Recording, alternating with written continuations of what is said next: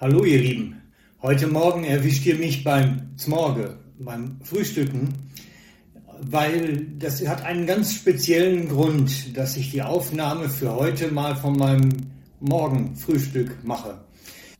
Immer wieder wurde ich gefragt nach möglichst großer Relevanz. Wie kann man das umsetzen? Wie kann man das leben, was du erzählst?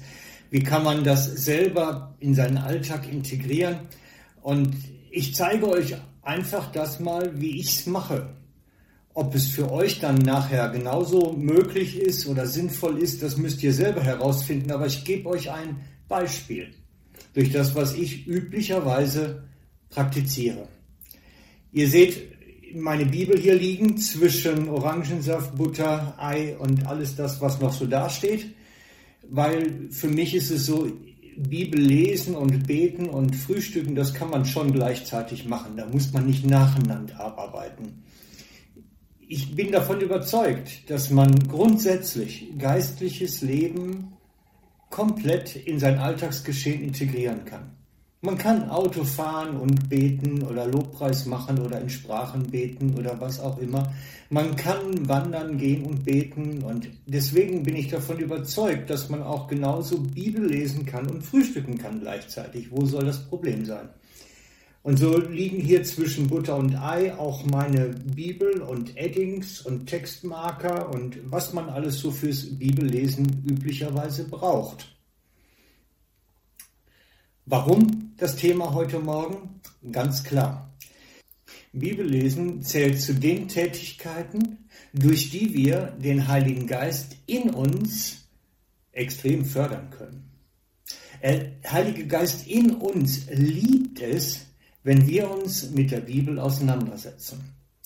Und es ist so, als wenn er dadurch angefeuert würde und uns auch ganz neue Einsichten und tiefere Erkenntnis schenken möchte.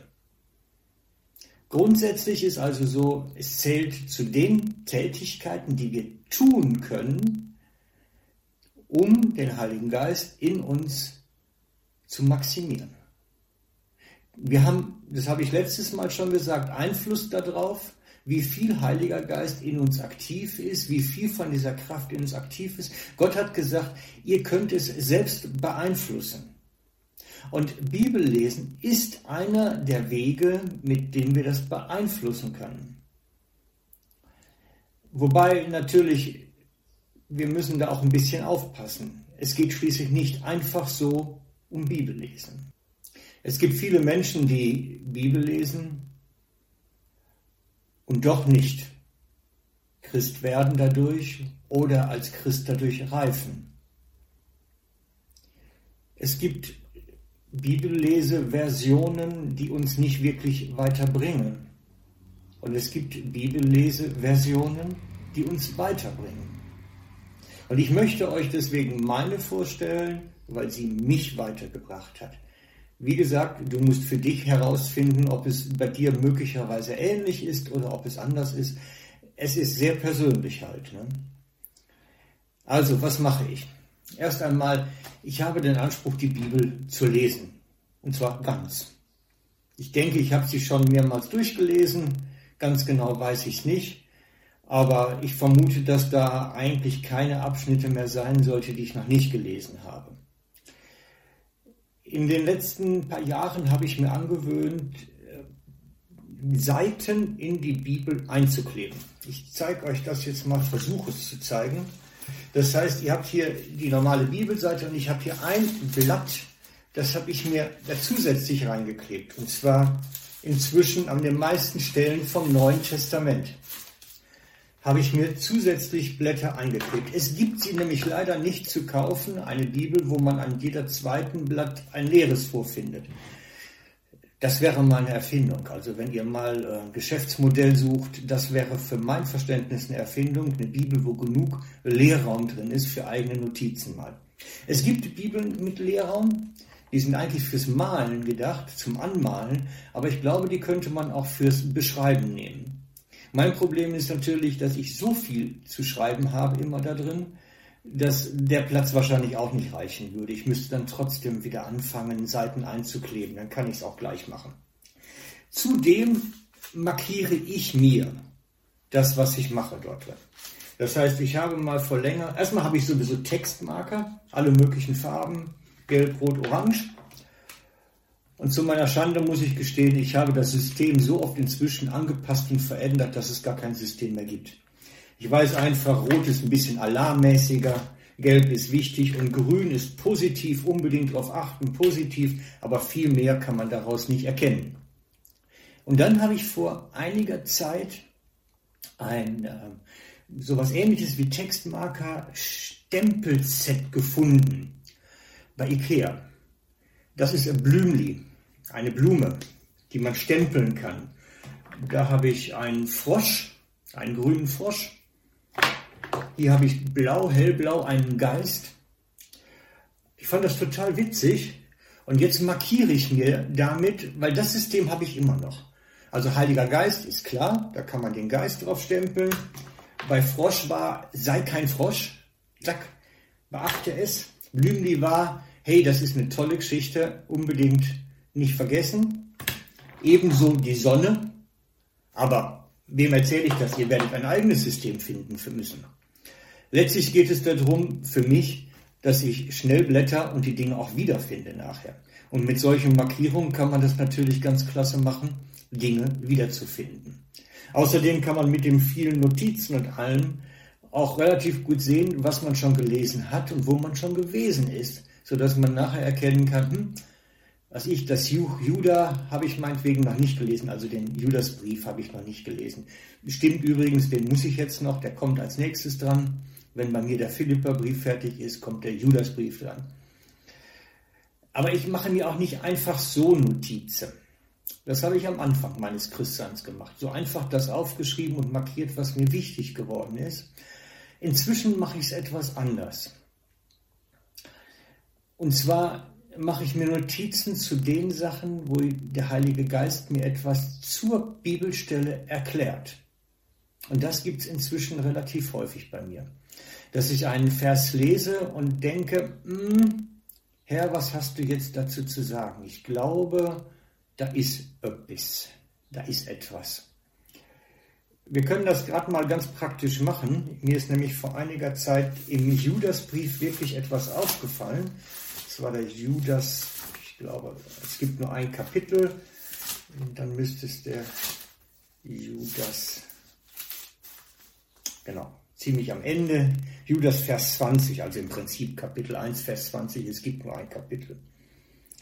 Da steht, ich blende es euch auch ein gleichzeitig, ihr aber Geliebte, erbaut euch auf allerheiligsten Glauben und betet im Heiligen Geist.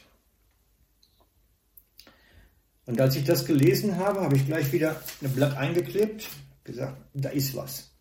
Ich glaube, das ist wichtig und der Heilige Geist möchte jetzt etwas dazu sagen und erklären. Und dann irgendwann bin ich drauf gekommen, worum es geht.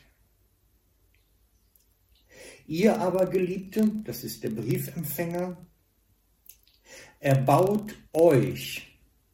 Was meint, wir können uns selbst am inwendige Menschen erbauen, größer werden lassen, stabiler werden lassen, stärker werden lassen, den inwendige Menschen erbauen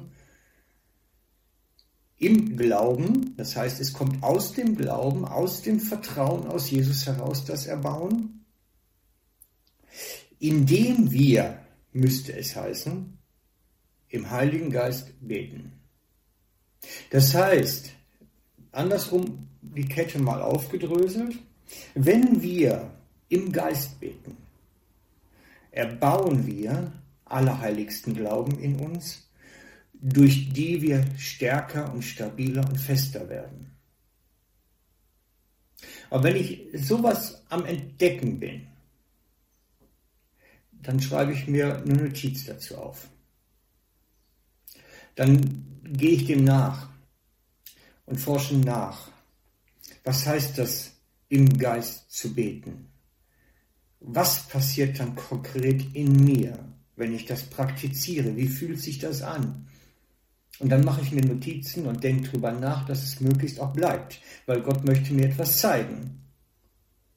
Und dann kommt dieses leere Blatt und dann kommt eine Nummer 13 da dran, weil es vielleicht die 13. Notiz ist auf der Seite.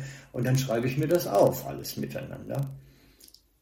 Nicht dass ich das nachher nochmal wieder suche, sondern es verfestigt sich in mir durch die Notiz, durch das Stempeln, durch das Markieren. Und ich möchte euch Mut machen. Vernachlässigt nicht das Bibellesen. Es ist notwendig dazu, dass wir innerlich gestärkt werden, innerlich erbaut werden, innerlich größer werden. Über die Schrift möchte Gott uns Dinge erklären. Der berühmte Evangelist Smith Wigglesworth sagt einmal auf die Frage, welche Bibel er denn lesen würde, welche Übersetzung, sagte er, ich lese die Übersetzung des Heiligen Geistes. Die Übersetzung, die der Heilige Geist mir erklärt. Und ich glaube, da liegt ein Stück Schlüssel drin. Wenn wir dazu kommen, dass der Geist uns Dinge erklärt über die Schrift, wachsen wir im Glauben. Und es fördert den Heiligen Geist in uns und bringt uns in unserem Glauben weiter. Und ich mache euch Mut, entdeckt das Bibellesen nochmal wieder neu. Aber nicht einfach lesen, sondern indem man dann einen Vers nimmt, der einen irgendwie anspricht oder ins Nachdenken bringt und dann wirklich kaut und vor Gott bringt und drüber betet und fragt, Herr, was meinst du damit? Was möchtest du mir sagen? Ist da was dran, was ich verstehen soll neu? Vielleicht nehmt ihr sogar, ich habe hier noch gerade liegen, ich habe eine Sache vorhin nachlesen müssen mit einem Kommentar, weil das Griechisch war mir nicht ganz klar an der Stelle. Dann musste ich mir einen Kommentator holen und nachgucken, was ist denn da wirklich gemeint, vielleicht vom Griechisch her auch. Darum, also für mich ist der Zmorgetisch, der Frühstückstisch, ist ein Ort, wo ich mit Gott Bibel lese. Und ich mache euch Mut, entdeckt euch für euch solche heiligen Zeiten, heiligen Räume, wo ihr euch das sowas einrichtet, in euren Tag einplant und praktiziert. Es tut so gut und ihr kommt mit eurem Glauben und eurem Wachstum wirklich echt weiter. Also, ciao, bis zum nächsten Mal, euer Frank.